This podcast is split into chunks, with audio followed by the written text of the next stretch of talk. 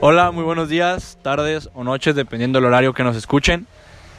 El día de hoy en Piedra Virtual trataremos de, bueno, profundizar acerca de un tema bastante interesante e importante para la sociedad mexicana.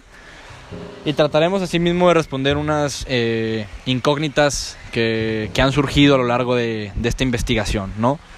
Mi nombre, como ya bien dije, es Humberto Orozco Benítez. El día de hoy tengo, pues no sé si llamarlo el placer, tengo aquí a un acompañante muy importante. Buenas tardes, ¿cómo están? Yo soy Rodrigo Hedge Díaz, creo que ya me conocen.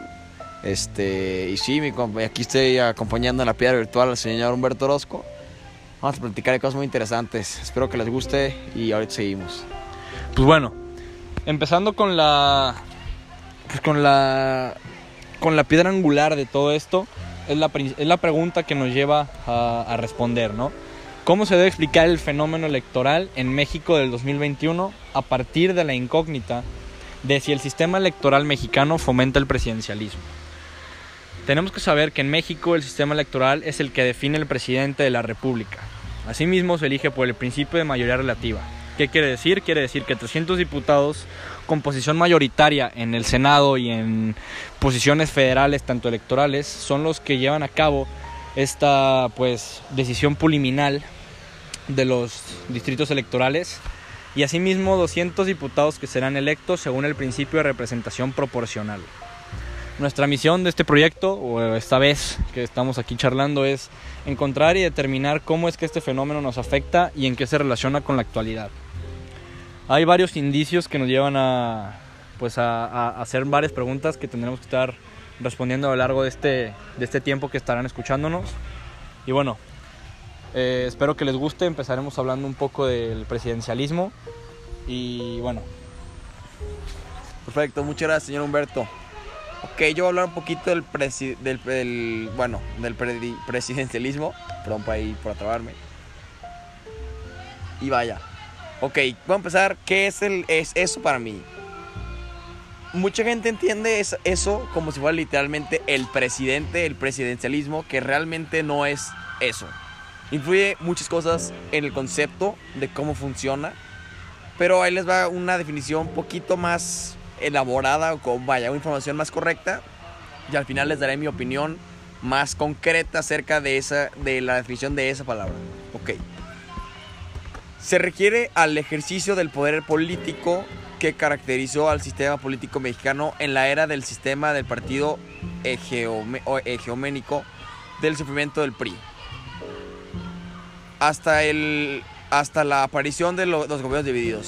Una persona, Jorge Carpizo, señaló al presidencialismo en México denominado a la predominación del poder ejecutivo sobre los pesos y contrapesos del régimen político y sobre los, los mecanismos de decisión política.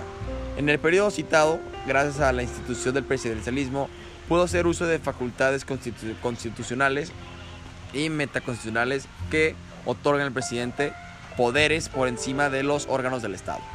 Ok, más que nada, el presidencialismo es, vaya, todo lo que consistió la política. Pero el presidente es más que nada la figura pública que ve al país como el líder. Eso es como que lo más importante para que puedan entender dentro de este podcast. Ahorita les voy a pasar al señor Humberto que va a platicar un poco sobre otro tema, bueno, del mismo tema pues, pero unas cosas más interesantes. Muy bien, pues bueno, ya explicando un poco el presidencialismo, sabemos que en México desde el porfiriato no se vive algo, algo parecido. Sabemos que nuestro país es un país entre comillas democrático porque, pues bueno, existe una institución nacional que, que se supone es un órgano eh, independiente, un órgano que, que trabaja por sí solo por el bien del país, que es el INE. Pero bueno, nosotros sabemos que, que, no, que, que no siempre ese órgano es, pues cumple las facultades que se necesita para poder regir el país, ¿no? Que es exactamente lo que estamos viviendo en estos momentos con, pues con toda la política mexicana que rodea a nuestro presidente Andrés Manuel López Obrador. Y bueno, la realidad es que estamos ante la, bueno, situación de que nuestro país enfrenta un posible segundo porfiriato. No sé si ustedes recuerden o, les han enseñado un poco del porfiriato. El porfiriato fue pues, esa época en la que un presidente estuvo al mando por más de 30 años y que bueno, relativamente eh, la palabra democracia no existía porque no había el derecho a poder elegir a un gobernante nuevo, simplemente él decidía seguir en el mando y pues con las leyes de ese entonces era, era, era posible. Creo que las elecciones del 2021 son eh, pues fundamentales para el futuro del país. A día de hoy que se está grabando esto, todavía no son las elecciones, todavía no tenemos los resultados ganadores. Pero en Jalisco, bueno, sabemos que, que, la esperanza está en Movimiento Ciudadano, ¿no? La esperanza está en Movimiento Ciudadano, la esperanza está en que gane Movimiento Ciudadano en Jalisco, que tenga mayoría. Porque de lo contrario, pues la verdad es que creo que todo el mundo sabemos lo que puede llegar a pasar con una mayoría de Morena. Y esa es otra cosa de las que nosotros queremos hablar en, esta ocasión. Nosotros queremos tocar el tema de Morena, de Morena como el poder que, que, trata, que está tratando de gobernar por encima de todo el país. Pero bueno, a mí la verdad, yo creo que Rodrigo, eh, no sé qué opine, de cómo se elige un presidente en base al sistema electoral mexicano en nuestro país. Ok, ¿cómo se elige un presidente en base a la función del SMM, SEM en nuestro país? Políticamente hablando, es elegido mediante un voto directo y universal. Una vez electo, entra en funciones del 1 de diciembre del año de la selección. Su cargo dura un periodo de seis años sin posibilidad de reelección, ni siquiera en el caso de haber desempeñado como interno o, pro, o profesional del, de la persona.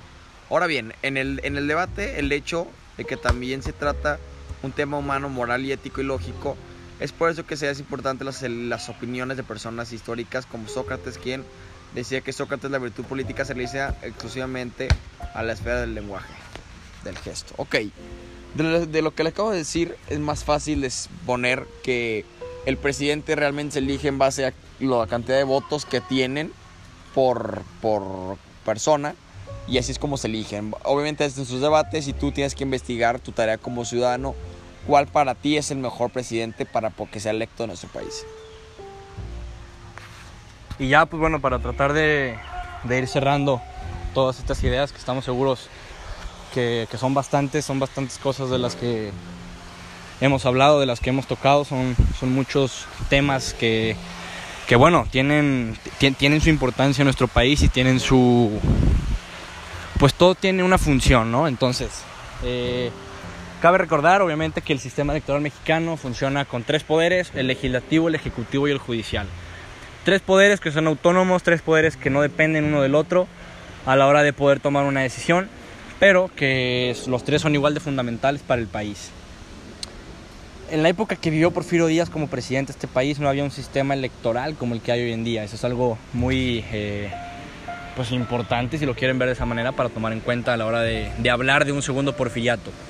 Sabemos que las cosas para Morena pueden estar o se pueden complicar un poco más si si no llega a tener mayoría, porque la mayoría en el Senado, la mayoría en, en, en, los diferentes rubros del país no puede pertenecer solamente a Morena, por lo mismo que les mencionaba, que, que bueno, de ser así, la verdad es que creo yo que estaríamos ante pues un segundo mandato eh, total y no sabemos las consecuencias que pueda tomar el, el, pues bueno, el gobierno. Esto nos da espacio para empezar a hablar acerca de la relación que existe en nuestro país con el gobierno actual y lo que fue en el porfiriato. Nos lleva a la pregunta de en qué se parece el porfiriato con lo que estamos por vivir. Bueno, grupalmente hablando, Morena, el partido político que está en boca de todos, cuenta con un sistema muy parecido a lo que se vivió en aquellos años. Teniendo en cuenta que estamos siendo gobernados por un presidente incapaz, poco conocedor del tema y muy anticuado, con ideas que no generan absolutamente nada a favor del país y dejando al lado temas tan importantes como la infraestructura, el sistema escolar, el aspecto médico y la seguridad nacional. La única diferencia que se encuentra realmente y que les podemos decir, ¿saben qué? Pues esto es, esta es una diferencia notable.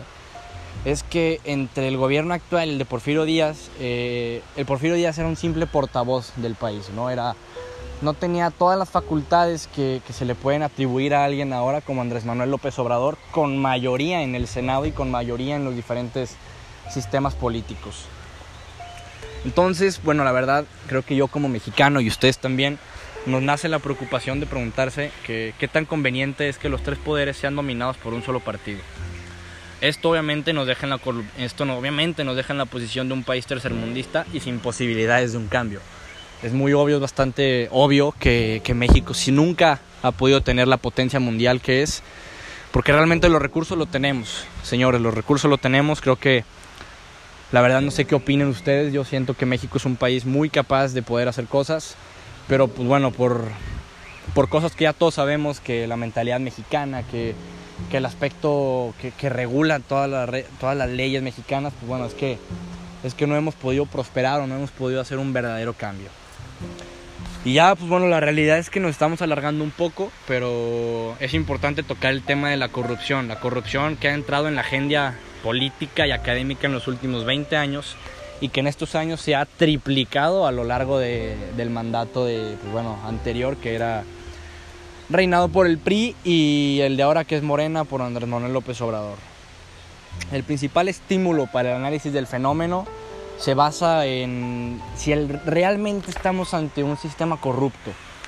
Y yo te diría eh, a ti que nos estás escuchando que la verdad México es un país 100% corrupto, 100% dependiente de, de, de, los poderes eh, bajo la manga, de querer meter dinero ilegal. Entonces eso obviamente nos afecta y nos deja en una posición muy, muy mala a largo plazo que se habla de, de, una problemática mayor, ¿no? Se habla de una problemática que, que bueno, eh, va muchísimo más allá de nuestros, de nuestros, de nuestra capacidad de analizar y el contexto real de este, pues de este rato que estamos hablando.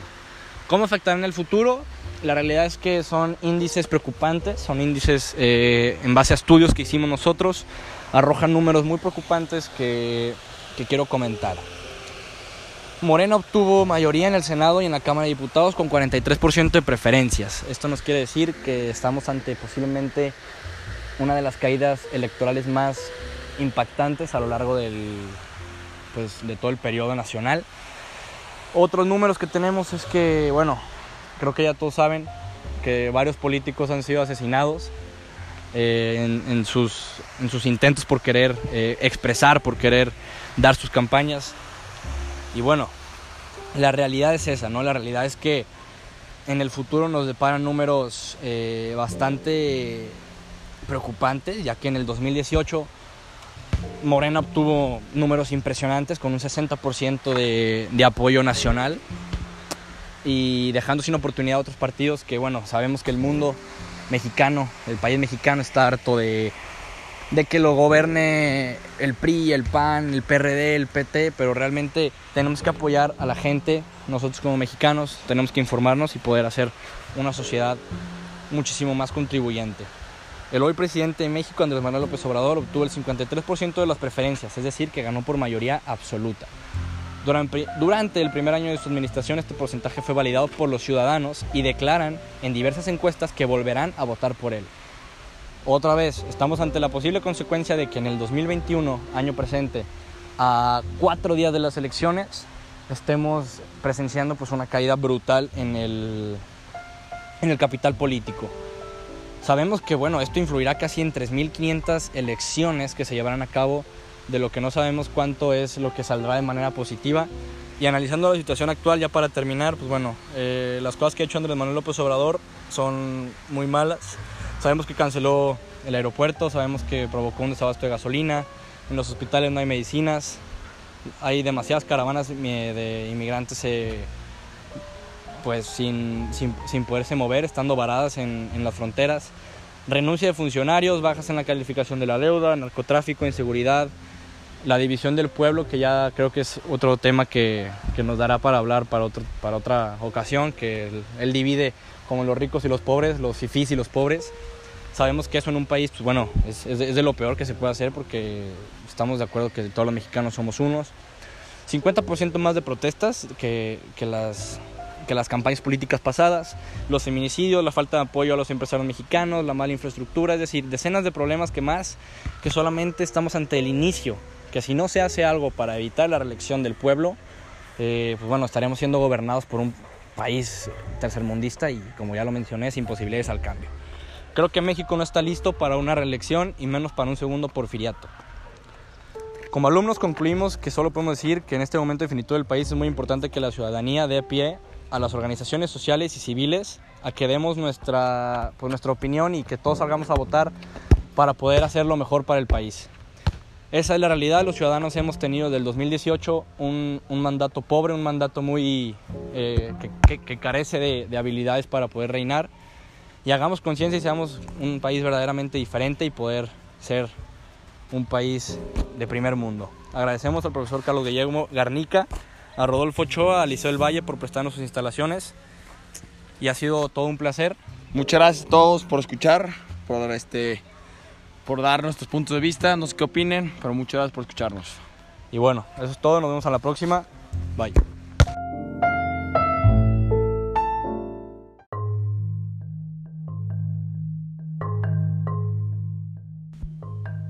Hey, what's up, bud? Welcome to Mexican Mind. This podcast is only for a purpose of informing, not to defame or make a bad image for to any person. On today's episode, we have a very hot and unique topic. But first, let me introduce myself. I'm a Mexican young guy with dreams and a single idea make my beautiful country a better country. I am 17 years old and I know you're tired of hearing about my entire life. So let's begin. As I say, welcome to Mexican Mind. I'm Humberto Orozco Benitez, the full producer and director of this podcast. So, on this episode, we're going to talk about three topics. Three topics which importance on the society is valued as high level. I'm talking about first, financial cost of the elections, benefits of the elections, fundings of the elections in Mexico. So, I start speaking about this uh, first topic the financial cost of the elections. Electoral cost. As a public autonomous institution, the INE has the legal ability and requirement to prepare and present its own annual budget proposal. This proposal do not include all programs and activities related to the planning, preparation, organization, and conduction of the elections. In other words, the operational expense. But also, funding of political parties is a very controversial topic. Why? Here I have a few uh, numbers or a few uh, stats that are very uh, controversial. The facts and figures provided in the, per- in the paper are based on the INE budgets of 2003 and 2004. The most recent federal elections were held in 2018, which budget of the winning of the uh, we all know who is the horrific uh, president of Mexico, Andrés Manuel López Obrador. And do you know how much Morena uh, have to in his budget to win these elections? Get prepared because this is a very hard number, and I know it will make you laugh. 24 million pesos. Wow. I don't have words to, to describe these, these numbers. But also we have uh, another fact.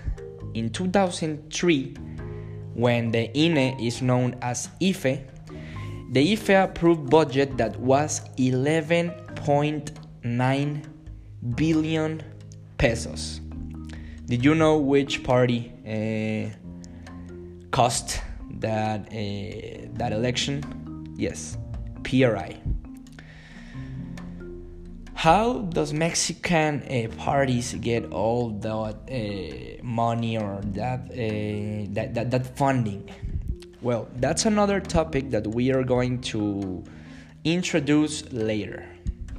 But talking about this very controversial topic, we have that nevertheless, in general terms, it can be estimated that about one of third of the total, around 89 billion pesos of operational expense in 2003 was allocated solely for the electoral expenses.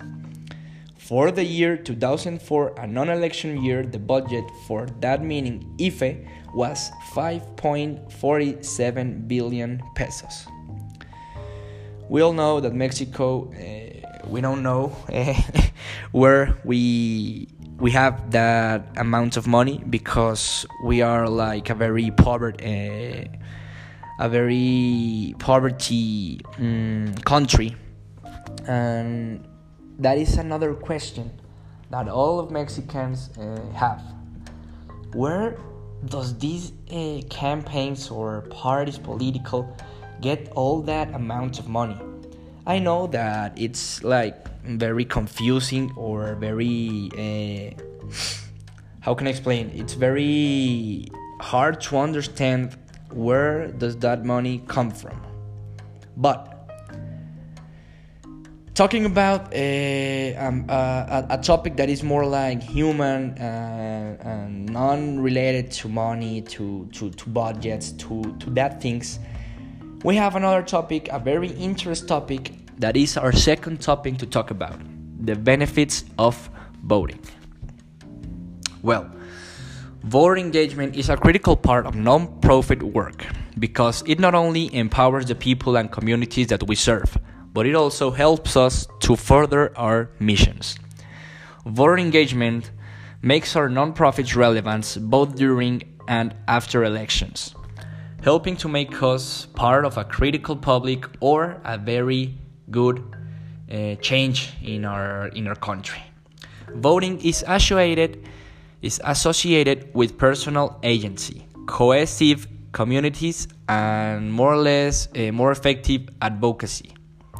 But voting also is connected with a host of positive benefits that is like uh, individual uh, to, to, to you.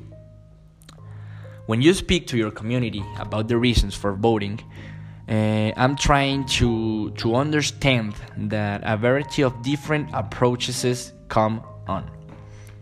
Many voters uh, have the the mm, how can I explain? many voters uh, have the the the the knowledge that voting is like for only the high level people or it's only the the level of people that has money that has a, a privilege uh, on the on the society but no voting is about ensuring for all of us by actively engaging voters, nonprofits have the ability to reach people missed by traditional campaigns, also known as high potential voters. Working to engage this group of uh, contributions to have more active uh, citizenship and electoral that more fully represents the communities. In other words, why an election is necessary well, election provide an important opportunity to advance democratization and encourage political liberalization. For an election to be free and fair, certain civil liberties have to make uh, around, such as the freedoms of speech, associated, and assembly uh, are required. Elections also serve to encourage political debate and public dialogue. So we return, we return uh, as the to, to the beginnings. Well, this is the the most uh, hard part of the podcast because we are now getting uh, into our reality, into our very poor and very bad reality. Mexico is a corrupt a corrupt, corrupt, a highly corrupt country. And that makes me feel bad. I don't know you, but me knowing that I live in a corrupt place in, in which the the bad money, the the easy money, the the the famous uh, el dinero fácil and things like that are uh, the principal governs of of our country. So well, where does the money of the elections come from? The funding of elections in Mexico. We have a, a, a very important and a very uh, unique question. Who is funding Mexico's presidential candidates?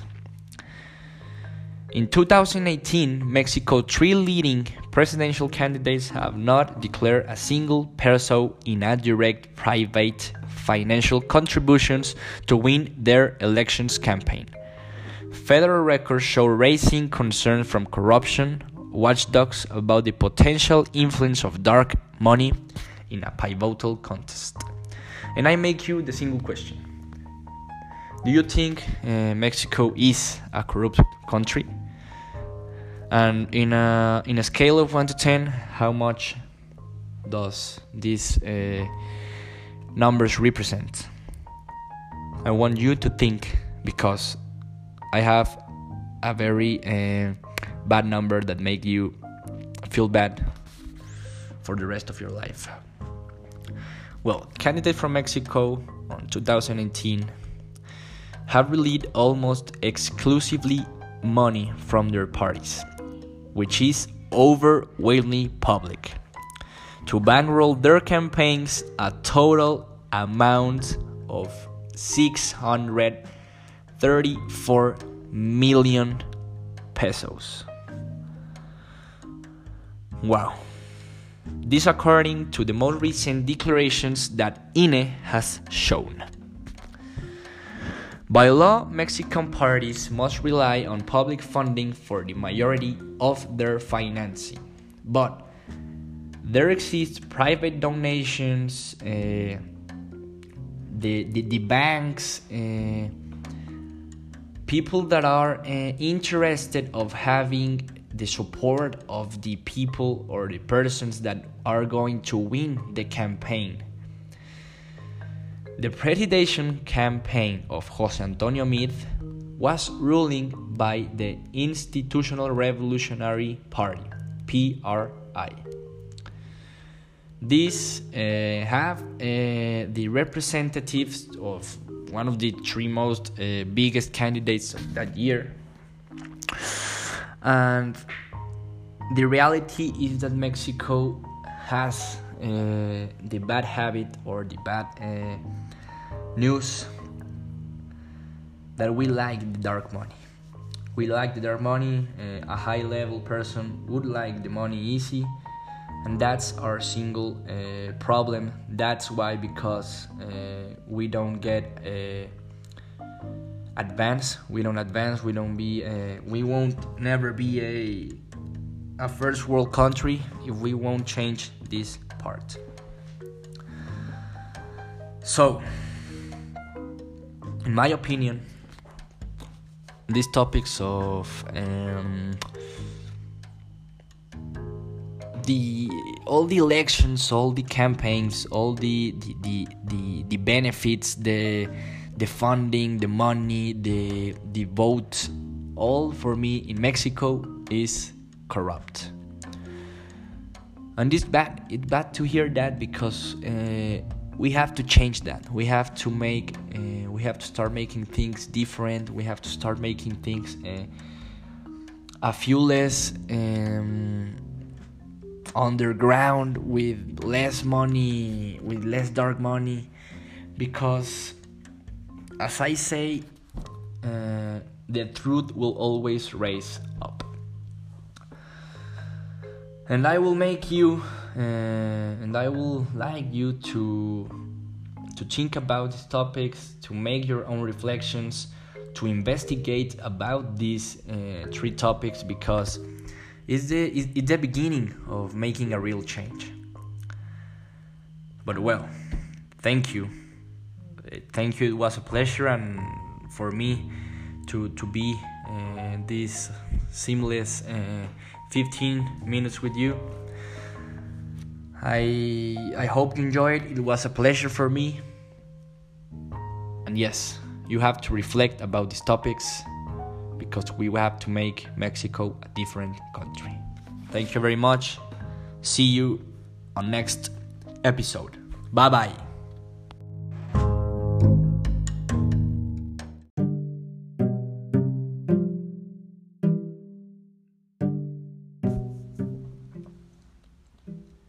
Hey, bienvenido a Charlando entre Alumnos, un podcast dirigido por alumnos de onceavo grado. Este, mi querido amigo, lector, o en este caso, eh, locutor, este es un podcast dirigido por alumnos interesados en cambiar México y en dar distintos puntos de vista de puntos bastante interesantes. Este va a ser el espacio en el cual te podrás desahogar y podrás expresar lo que sientes de nuestro tan querido país. Asimismo, analizaremos, reflexionaremos, tiraremos hate, ¿por qué no? Y sobre todo aprenderemos mucho a lo largo de estos minutos que estaremos platicando y que estaremos dando ciertas ideas. Uh, y podremos estar interactuando de manera que se vea algo real, una conversación real. Primero que nada, me gustaría presentarme. Soy yo, Humberto Rosco Benítez. En el día de hoy me acompaña dos grandes inminencias, Ernesto Rubio Leaño y Rodrigo Hedge Díaz. Pues bueno, la verdad es que este es un, es un espacio, como ya mencioné, vamos a estar hablando acerca de muchísimos temas, pero sobre todo hay uno que nos interesa más que todos.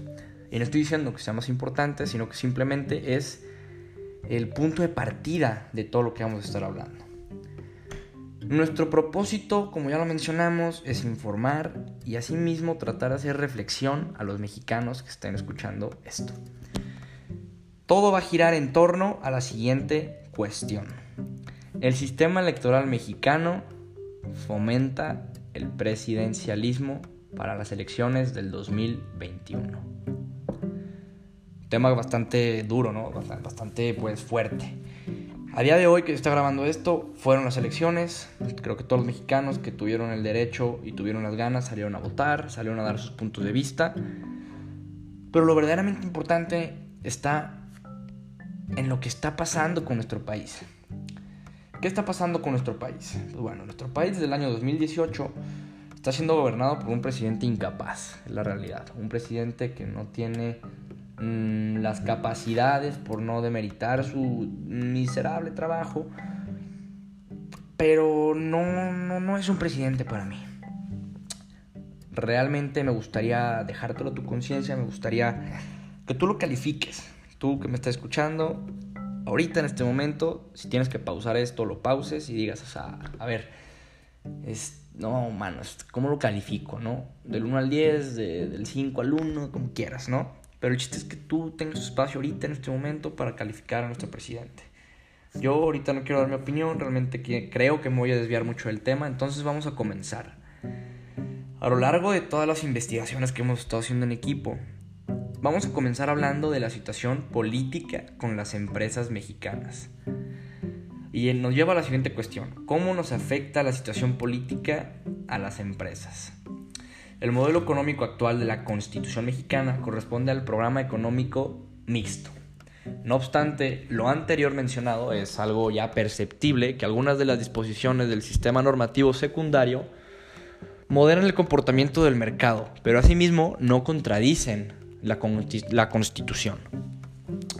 Economía y política. Bueno, sabemos que son dos cuestiones bastante diferentes, pero que todas están enfocadas por el marxismo. Es aquella idea que su acción es recíproca como todo don indisoluble. La estructura económica de la sociedad depende de la política y la política depende de la sociedad económica. Aspectos que afectan la estabilidad de las empresas, especialmente en nuestro país. El estancamiento en la economía del país, la dificultad para el comercio exterior, el desempleo, el freno de inversiones, la falta de apoyo a proyectos nuevos de, jóvenes emprendedores, de jóvenes que tienen buenas ideas. Creo que todo esto lo sabemos y esto nos lleva a la siguiente cuestión o al, siguiente mm, punto. En el 2021 fueron las elecciones. Nosotros hemos decidido hacer una estadística electoral en la cual analizamos qué es un análisis de regresión. El análisis de regresión, por si tú no lo sabías, es una técnica de análisis que calcula la relación estimada entre una variable dependiente o varias variables. Con el análisis de regresión es posible moderar la relación entre las variables elegidas. Es así como podemos predecir valores basándose en modelos ya sea eh, educativos, financieros eh, o, o cualquier tipo de modelo que tenga que ver con un análisis. Consta de dos variables, las independientes y las dependientes. La dependiente que es el factor más importante y la independiente es el factor que tú crees que pueda afectar al valor dependiente. No hace falta que te explique cómo se hace un análisis de regresión porque nos vamos a estar metiendo en temas ya un poco de, de, física y matemática. Realmente este podcast no es para eso, este podcast es nada más para informarte cómo es que está llevando a cabo la situación política en nuestro país y qué temas están relacionados a la pregunta, si se puede llamar, que hicimos al principio, de si el sistema electoral mexicano fomenta el presidencialismo.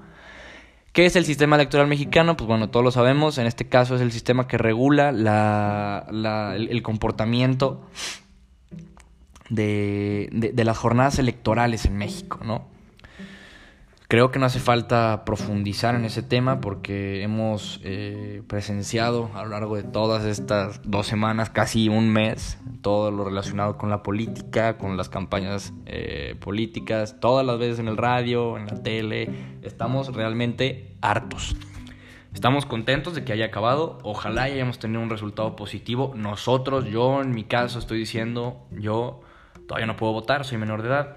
Pero si pudiera votar, la verdad, mi amigo, eh, votaría por, pues, por Movimiento Ciudadano, ¿no?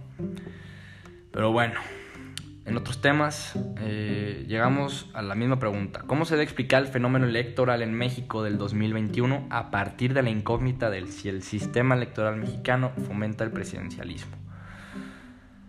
Pues bueno, eh, ¿qué te puedo decir de este tema? El análisis del fenómeno, como ya mencionamos, en México el sistema electoral es el que define al presidente y está reinado por 300 diputados.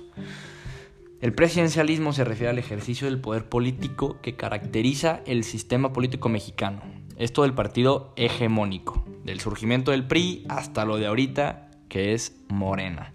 Morena, señores y señores, para los que no estén enterados, nos va a llevar a la ruina, nos va a llevar a ser un país mediocre, un país sin posibilidad al cambio, y esto no, no tenemos que dejarlo, ¿no? Realmente hay que analizar también que el país está regido por tres sectores, legislativo, ejecutivo y judicial. En base a cómo han salido las elecciones, cómo están saliendo los resultados preliminares, podemos estar un poco tranquilos en que Morena no tiene el control absoluto. Tiene muchísima mayoría en estados, en gobernaturas, pero no tiene el control absoluto. Entonces, por eso podemos estar tranquilos, pero lo verdaderamente preocupante es que todos estos resultados son una constante dependiente. O sea, es una constante que no cambia y que va a ir ascendiendo, ¿no? Eso es, lo que, es algo que preocupa porque va a llegar un momento en el que no vamos a poder parar y realmente Morena y todos sus secuaces van a poder tener el control del país absoluto que tanto desearon a lo largo de todos los años.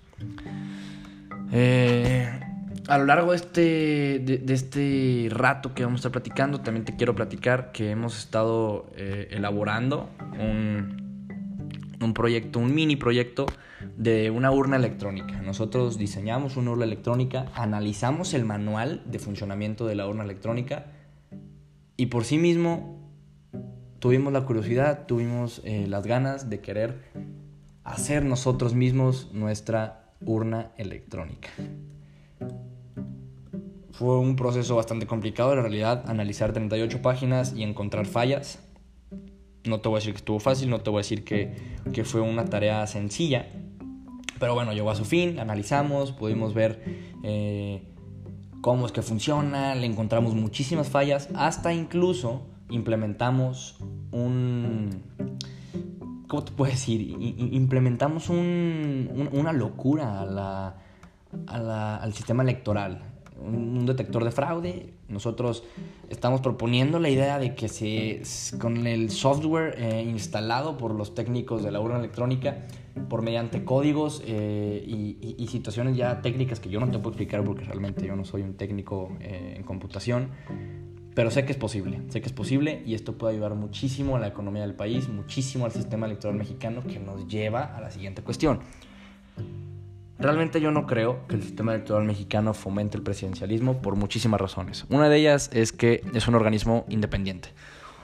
A pesar de que en México hay muchísima corrupción y estamos en la corrupción del pie del cañón, están así que si a ti te paran en un alto, tú, o sea, te paran en un alto, ¿sabes qué, Poli? 200 varitos, eh, perdónamela, te los quedas tú y nada, nada de esto pasó, adiós.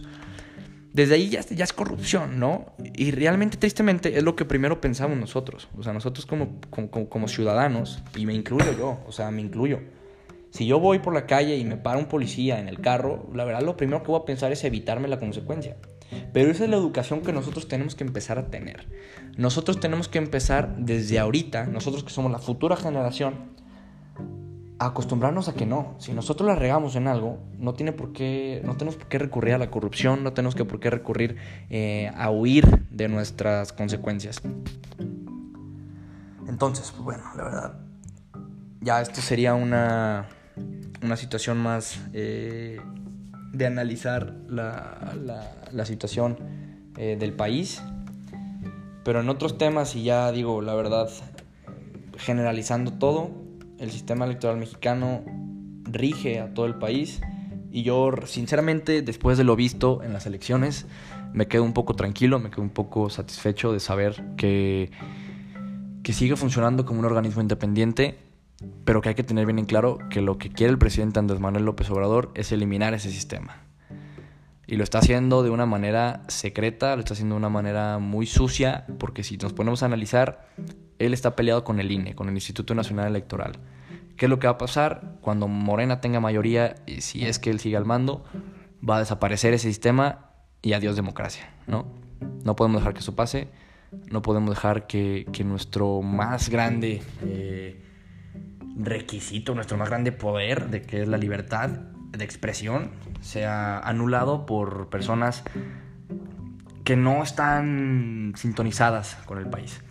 Ahora me gustaría, digo, ya llevo muchísimo tiempo hablando yo, me gustaría que Ernesto Rubio, que tiene unas cosas muy interesantes que decirnos, nos explique un poco el contexto de este proyecto, nos dé sus puntos de vista y bueno, vamos con Ernesto. Ernesto Rubio, hablando sobre Peña Nieto, el PIB en su sexenio. En el sexenio de Peña Nieto, la deuda neta del gobierno mexicano pasó de representar el 36.4% del PIB a representar el 45% en su último año. En estos meses, bajo el mando de López Obrador, se ha logrado reducir hasta el 44.7% del PIB nacional. La inflación que es el 27.9%. El corte de caja de la inflación sexenal reveló que durante el mandato del expresidente Enrique Peña Nieto, desde el 2012 hasta el 2018, se observó una inflación acumulada de 27.9%. Sobre el desempleo, el sexenio de Enrique Peña Nieto finalizó con una tasa de desempleo de 3.3%. En la deuda política, en la primera etapa del gobierno de Enrique Peña Nieto, desde el 2002 hasta el 2014, el saldo total de la deuda del sector público creció 2.8 billones de pesos en términos nominales, más del doble en comparación con 1.3 billones que se incrementó en el mismo periodo del 2018 al 2020 de la administración de Andrés Manuel López Obrador. Hablando sobre el desempleo, sobre Felipe Calderón, el desempleo y el empleo informal en el sexenio de Felipe Calderón en México del 2006 al 2012, cifras internacionales colocan el desempleo en 15.1%, mientras INEGI encubre la realidad del 58% de los empleos creados con Calderón fueron informales. Las reformas económicas aunque el gobierno de Vicente Fox del 2001 al 2006 no logró poner en práctica ninguna nueva reforma, el de, Calderón, el de Calderón consolidó cinco en el terreno económico, no todas trascendentales. La fiscal, que fue en el 2007, la del sistema público de pensiones, 2007, la energética, 2008, la de competencia, 2008.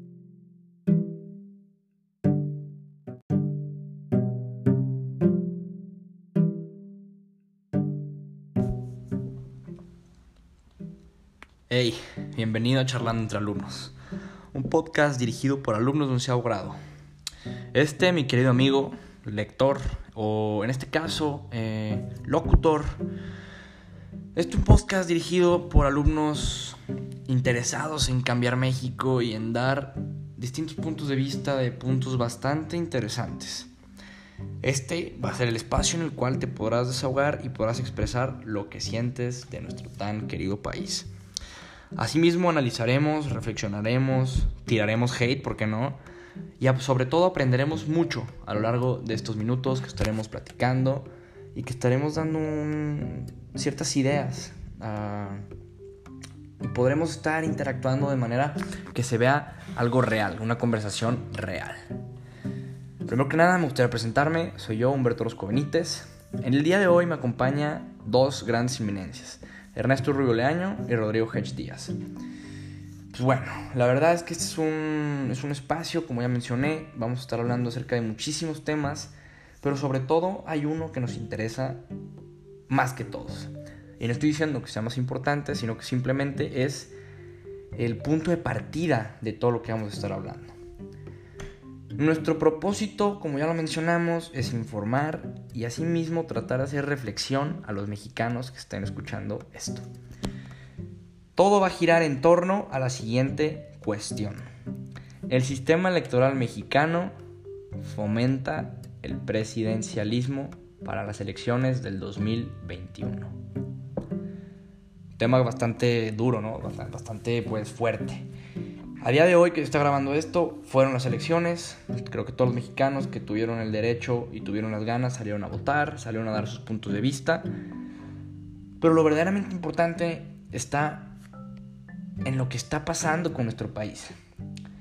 ¿Qué está pasando con nuestro país? Pues bueno, nuestro país desde el año 2018 está siendo gobernado por un presidente incapaz, es la realidad. Un presidente que no tiene Mm, las capacidades, por no demeritar su miserable trabajo, pero no, no, no es un presidente para mí. Realmente me gustaría dejártelo a tu conciencia, me gustaría que tú lo califiques, tú que me estás escuchando, ahorita en este momento, si tienes que pausar esto, lo pauses y digas, o sea, a ver, es, no, mano, ¿cómo lo califico, no? Del 1 al 10, del 5 al 1, como quieras, ¿no? Pero el chiste es que tú tengas espacio ahorita en este momento para calificar a nuestro presidente. Yo ahorita no quiero dar mi opinión, realmente creo que me voy a desviar mucho del tema, entonces vamos a comenzar. A lo largo de todas las investigaciones que hemos estado haciendo en equipo, vamos a comenzar hablando de la situación política con las empresas mexicanas. Y nos lleva a la siguiente cuestión, ¿cómo nos afecta la situación política a las empresas? El modelo económico actual de la Constitución mexicana corresponde al programa económico mixto. No obstante, lo anterior mencionado es algo ya perceptible que algunas de las disposiciones del sistema normativo secundario moderan el comportamiento del mercado, pero asimismo no contradicen la, la Constitución. Economía y política, bueno, sabemos que son dos cuestiones bastante diferentes, pero que todas están enfocadas por el marxismo. Es aquella idea que su acción es recíproca como todo don indisoluble. La estructura económica de la sociedad depende de la política y la política depende de la sociedad económica. Aspectos que afectan la estabilidad de las empresas, especialmente en nuestro país. El estancamiento en la economía del país, la dificultad para el comercio exterior, el desempleo, el freno de inversiones, la falta de apoyo a proyectos nuevos de, jóvenes emprendedores, de jóvenes que tienen buenas ideas. Creo que todo esto lo sabemos y esto nos lleva a la siguiente cuestión o al, siguiente mm, punto. En el 2021 fueron las elecciones. Nosotros hemos decidido hacer una estadística electoral en la cual analizamos qué es un análisis de regresión. El análisis de regresión, por si tú no lo sabías, es una técnica de análisis que calcula la relación estimada entre una variable dependiente o varias variables. Con el análisis de regresión es posible moderar la relación entre las variables elegidas. Es así como podemos predecir valores basándose en modelos ya sea eh, educativos, financieros eh, o, o cualquier tipo de modelo que tenga que ver con un análisis. Consta de dos variables, las independientes y las dependientes. La dependiente que es el factor más importante y la independiente es el factor que tú crees que pueda afectar al valor dependiente. No hace falta que te explique cómo se hace un análisis de regresión porque nos vamos a estar metiendo en temas ya un poco de, física y matemática. Realmente este podcast no es para eso, este podcast es nada más para informarte cómo es que está llevando a cabo la situación política en nuestro país y qué temas están relacionados a la pregunta, si se puede llamar, que hicimos al principio, de si el sistema electoral mexicano fomenta el presidencialismo. ¿Qué es el sistema electoral mexicano? Pues bueno, todos lo sabemos. En este caso es el sistema que regula el, comportamiento de, de, las jornadas electorales en México, ¿no? Creo que no hace falta profundizar en ese tema porque hemos eh, presenciado a lo largo de todas estas dos semanas, casi un mes, todo lo relacionado con la política, con las campañas eh, políticas, todas las veces en el radio, en la tele. Estamos realmente hartos. Estamos contentos de que haya acabado. Ojalá hayamos tenido un resultado positivo. Nosotros, yo en mi caso estoy diciendo, yo todavía no puedo votar, soy menor de edad pero si pudiera votar, la verdad, mi amigo, eh, votaría por, pues, por Movimiento Ciudadano, ¿no? Pero bueno, en otros temas, eh, llegamos a la misma pregunta. ¿Cómo se debe explicar el fenómeno electoral en México del 2021 a partir de la incógnita del si el sistema electoral mexicano fomenta el presidencialismo? Pues bueno, eh, ¿qué te puedo decir de este tema? El análisis del fenómeno, como ya mencionamos, en México el sistema electoral es el que define al presidente y está reinado por 300 diputados. El presidencialismo se refiere al ejercicio del poder político que caracteriza el sistema político mexicano. Esto del partido hegemónico, del surgimiento del PRI hasta lo de ahorita, que es Morena. Morena, señores y señores, para los que no estén enterados, nos va a llevar a la ruina, nos va a llevar a ser un país mediocre, un país sin posibilidad al cambio, y esto no, no tenemos que dejarlo, ¿no? Realmente hay que analizar también que el país está regido por tres sectores, legislativo, ejecutivo y judicial. En base a cómo han salido las elecciones, cómo están saliendo los resultados preliminares, podemos estar un poco tranquilos en que Morena no tiene el control absoluto. Tiene muchísima mayoría en estados, en gobernaturas, pero no tiene el control absoluto. Entonces, por eso podemos estar tranquilos, pero lo verdaderamente preocupante es que todos estos resultados son una constante dependiente, o sea, es una constante que no cambia y que va a ir ascendiendo, ¿no? Eso es, lo que, es algo que preocupa porque va a llegar un momento en el que no vamos a poder parar y realmente Morena y todos sus secuaces van a poder tener el control del país absoluto que tanto desearon a lo largo de todos los años. Eh, a lo largo de este, de, este rato que vamos a estar platicando, también te quiero platicar que hemos estado eh, elaborando un, un proyecto, un mini proyecto de una urna electrónica. Nosotros diseñamos una urna electrónica, analizamos el manual de funcionamiento de la urna electrónica y por sí mismo tuvimos la curiosidad, tuvimos eh, las ganas de querer hacer nosotros mismos nuestra urna electrónica. Fue un proceso bastante complicado, en realidad, analizar 38 páginas y encontrar fallas. No te voy a decir que estuvo fácil, no te voy a decir que, que fue una tarea sencilla, pero bueno, llegó a su fin, analizamos, pudimos ver eh, cómo es que funciona, le encontramos muchísimas fallas, hasta incluso implementamos un... ¿Cómo te puedo decir? implementamos un, una locura a la, al sistema electoral un detector de fraude. Nosotros estamos proponiendo la idea de que se, con el software eh, instalado por los técnicos de la urna electrónica, por mediante códigos eh, y, situaciones ya técnicas que yo no te puedo explicar porque realmente yo no soy un técnico eh, en computación, pero sé que es posible, sé que es posible y esto puede ayudar muchísimo a la economía del país, muchísimo al sistema electoral mexicano que nos lleva a la siguiente cuestión. Realmente yo no creo que el sistema electoral mexicano fomente el presidencialismo por muchísimas razones. Una de ellas es que es un organismo independiente. A pesar de que en México hay muchísima corrupción y estamos en la corrupción del pie del cañón, tan así que si a ti te paran en un alto, tú, o sea, te paran en un alto, ¿sabes qué, Poli? 200 varitos, eh, perdónamela, te los quedas tú y nada, nada de esto pasó, adiós desde ahí ya, es corrupción, ¿no? Y realmente, tristemente, es lo que primero pensamos nosotros. O sea, nosotros como, como, ciudadanos, y me incluyo yo, o sea, me incluyo.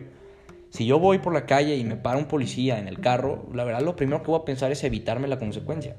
Pero esa es la educación que nosotros tenemos que empezar a tener. Nosotros tenemos que empezar desde ahorita, nosotros que somos la futura generación, acostumbrarnos a que no. Si nosotros la regamos en algo, no tiene por qué, no tenemos por qué recurrir a la corrupción, no tenemos que por qué recurrir eh, a huir de nuestras consecuencias. Entonces, pues bueno, la verdad, ya esto sería una una situación más eh, de analizar la, la, la situación eh, del país.